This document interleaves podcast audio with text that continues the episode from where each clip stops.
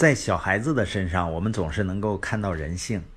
比如说，小小贝儿啊，他也喜欢去表现自己，或者说呢，证明自己。所以，有的时候在机场，他帮我把托运带上的行李拿下来时，就会很兴奋，说：“爸爸，这是不是我的功劳啊？”所以，我们到了成年，也会这样。当团队取得成绩的时候，我们会说：“这是因为我。”在出了问题的时候呢，会找别人的原因，认为是别人的责任。我们讲的 Q B Q。所有问题背后的问题是个人责任的问题。那个人责任就是每个人都要为自己的思想、行为和结果承担责任。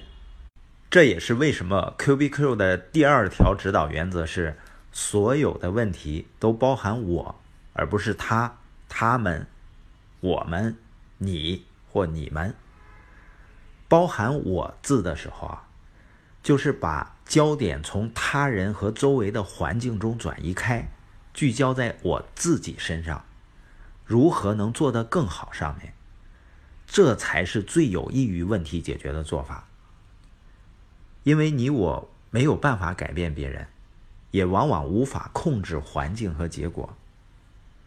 一旦把问题的焦点摆在如何把力气和精神用在力所能及的事上，会大幅度提升我们的工作执行效率，而且呢，我们的心情会更好、更爽，会减少挫败感。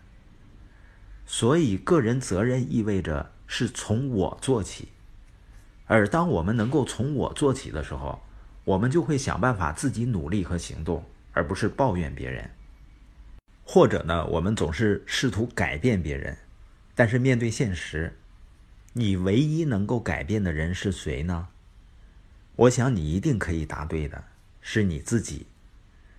我也敢说啊，你早就懂得这个道理了，这么根本，这么简单。那我再问你一个问题：如果你一直在听这个播音，你还会想到谁？在脑海中会出现谁的形象？你想，我希望他们也知道这个道理。因为这其实对他们更有好处。这种事儿是不是在我们生活中经常发生啊？我们知道，我们只能改变自己，但是当接着又问你心里还希望谁改变，谁会需要 Q V Q 呢？我们通常会说是他们。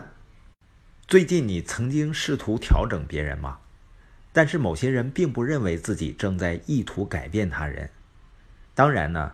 如果你是一个领导者，你可以担当训练、忠告、指导的角色，但是谁也没有办法改变别人，你只能通过改变自己，然后影响他人。当你改变了，使别人意识到他自己也需要改变的时候，真正的改变才会发生。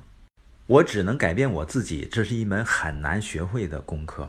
只是口头上说我懂了，离真正了解它的含义，并诚实的检视自己的真实想法和行为，是有很大差距的。之前我有一个伙伴呢，他看了《领导力二十一法则》，看了几遍，然后画的密密麻麻的。最后呢，他拿着这本书找到他的老师，说我画的部分都是你需要改变的地方。你会发现呢，他是给他老师看的，也就是说，人很难真正从内心深处意识到自己需要改变。当我们没意识到是自己需要改变的时候，又出了问题，我们就总想在外面去找原因。